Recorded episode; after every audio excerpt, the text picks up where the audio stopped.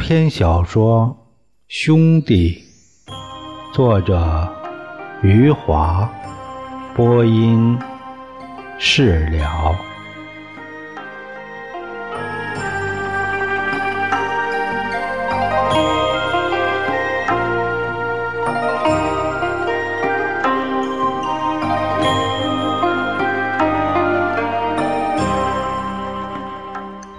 于拔牙要砸日本皇冠轿车，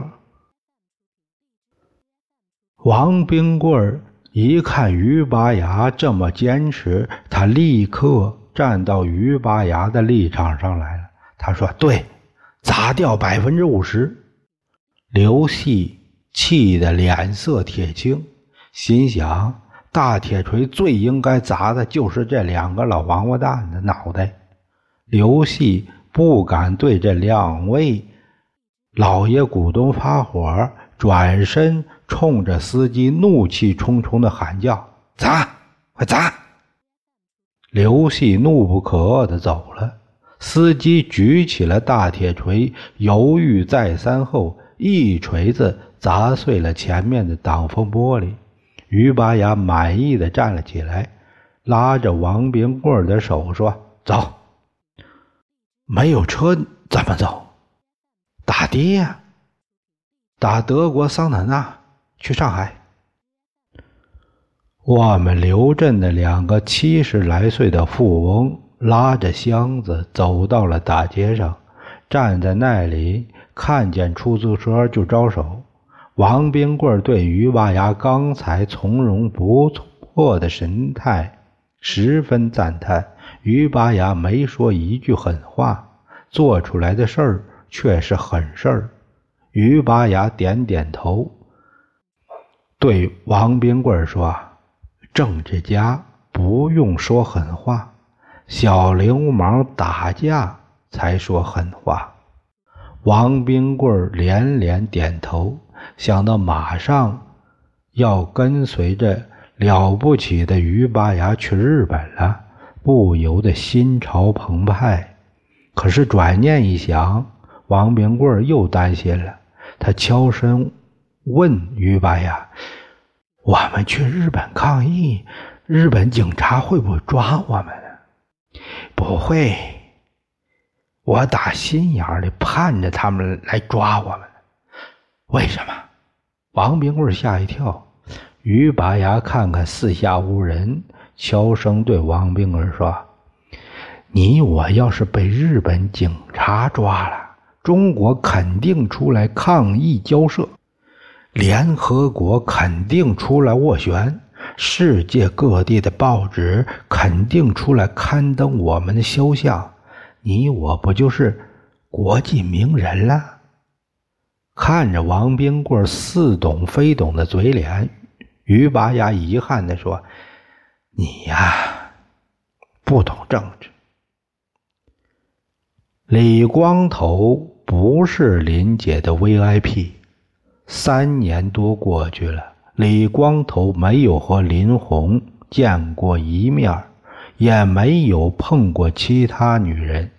他和林红最后一次做爱已成千古绝唱。宋刚的死讯让李光头炸开似的从林红身上跳了起来，瞬间的惊吓和后来的悔恨让李光头一蹶不振，从此阳痿了。用他自己的话说：“我武功全废了。”李光头武功全废以后，雄心勃勃也没有了，去公司上班。三天打鱼两天晒网，越来越像一个不理朝政的昏君。李光头用豆腐宴给了林红一个安排以后，立刻就把总裁让位给了刘富。李光头让位的这一天是两千零一年的四月二十七日晚上的时候，他坐在。卫生间的镀金马桶上，墙上的液晶电视里正在播放着俄罗斯联盟号飞船发射升空的画面。美国商人戴维斯蒂托花了两千万美元的买路钱，穿着一身宇航服，挂着一脸宇航员的表情，得意洋洋的去游览太空了。李光头扭头看看镜子里的自己，满脸拉屎撒尿的表情，仿佛是刚看了鲜花又看了牛粪。李光头对镜子里的自己很不满意，想想人家美国佬都去太空吃喝拉撒了，自己还坐在这小小的刘镇马桶上虚度年华。李光头对自己说。老子也要去。一年多以后，南非的 IT 巨富沙特尔沃斯也花了两千万美元，也乘坐联盟号飞船上太空上游荡了。沙特尔沃斯说，地球上有十六条轨迹，所以他每天。能看到十六次日出和十六次日落。接着是美国的流行歌手巴斯也声称这年十月一飞冲天。这时候的李光头像热锅蚂蚁似的，他焦躁不安。已经有三个王八蛋在我前面了。李光头雇佣了两名俄罗斯留学生。吃在一起，住在一起，教授他学习俄语。为了让自己的俄语突飞猛进，李光头立下规矩：他豪宅里不能说中国话，只能说俄语。这就苦了刘系了。刘系每月一次来汇报公司经营时，二十分钟的说话要说上三个小时。李光头听得明明白白，偏偏装出一副不懂中国话的表情。两个留学生翻译成俄语，听到了俄语以后，李光头若有所思，晃起了脑袋。他在寻找脑袋里不多的俄语单词，他找不到准确的单词，就找几个凑合的单词。留学生再翻译成中文。刘细听得两眼儿直翻白，不知道李光头在说什么。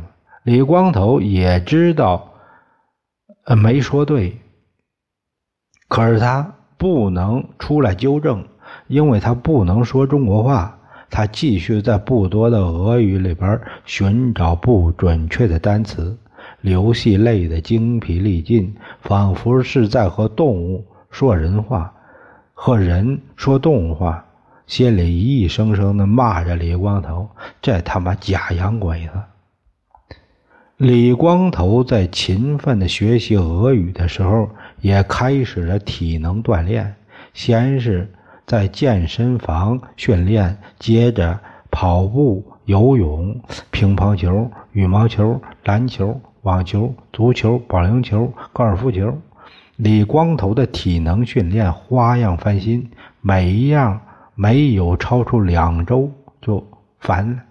这时候，李光头已经清心寡欲，像个和尚那样只吃素不吃荤。学习俄语和体能之外，他时常想念起小时候宋刚煮出的那次了不起的米饭。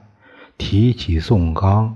李光头就忘记说俄语了，满脸孤儿的神情，不由自主地说起了刘震的土话，然后念念有词地说着李光头遗书里最后那句话：“就是生离死别了，我们还是兄弟。”李光头在我们刘镇开了十一家饭店。他全去试吃了一遍，仍然吃不到小时候宋刚煮出来的那次米饭。又去别人开的饭店吃，也吃不到。李光头出手阔绰，吃到的不是宋刚饭，也会往桌子上放几百元，才起身走人。我们刘镇的群众纷纷在家里煮出私家饭，请李光头去尝尝是不是传说中的宋刚饭。李光头挨家挨户去了，后来不用尝了，看了一眼就知道。他把钱放在桌子上，摇摇头，不是宋刚饭。李光头如此思念宋钢饭。我们刘镇一些有经济头脑的群众发现了商机，纷纷像考古一样去发掘宋刚的遗物，准备在李光头那里卖个好价钱。有一个幸运儿竟然找到了那只印有“上海”两个字的旅行袋。宋刚跟随周游离开刘镇的时候，手里就是提的这只旅行袋，可是被周游扔进了刘镇的垃圾桶。李光头看见这只旅行袋，一眼就认出来了，往事历历在目了。李光头抱着旅行袋，神情凄凄，然后用两万元的高价买了回来。我们刘镇炸开了。真真假假的宋钢遗物纷纷出土，赵世人也找到了一件宋钢的遗物。他提着一双破烂黄球鞋，守候在各类球场，终于在网球场见到了前来进行体能训练的李光头。赵世人双手虔诚地捧着破烂黄球鞋，一脸亲热地叫着。李总，李总，请您过目。李光头站住脚，看了一眼破烂黄球鞋，问赵申：“什么意思？”赵申讨好的说：“这是宋刚的遗物啊。”李光头接过破烂黄球鞋，仔细看了几眼，扔给赵申。宋刚没穿过这种鞋。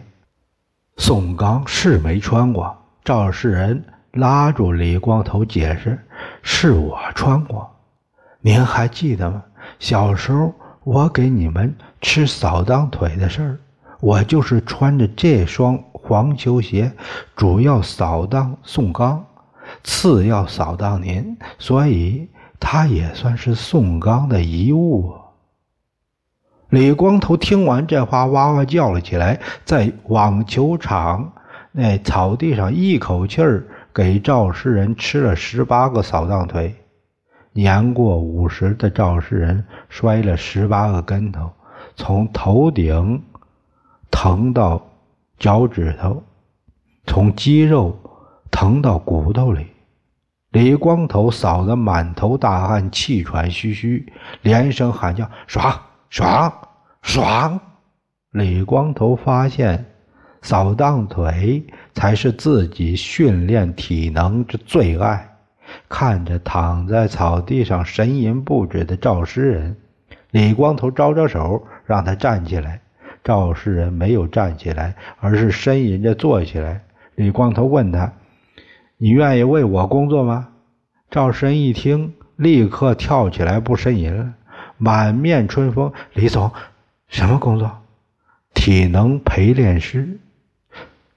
你可以享受公司中层管理人员的薪水待遇。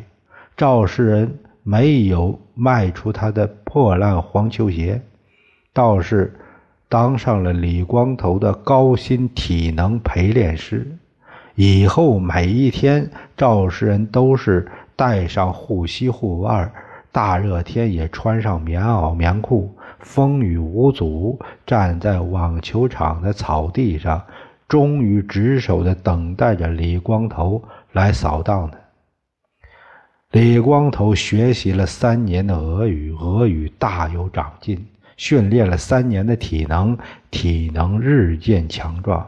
再过半年，他要去俄罗斯的太空训练中心去接受宇航员的基本训练课程。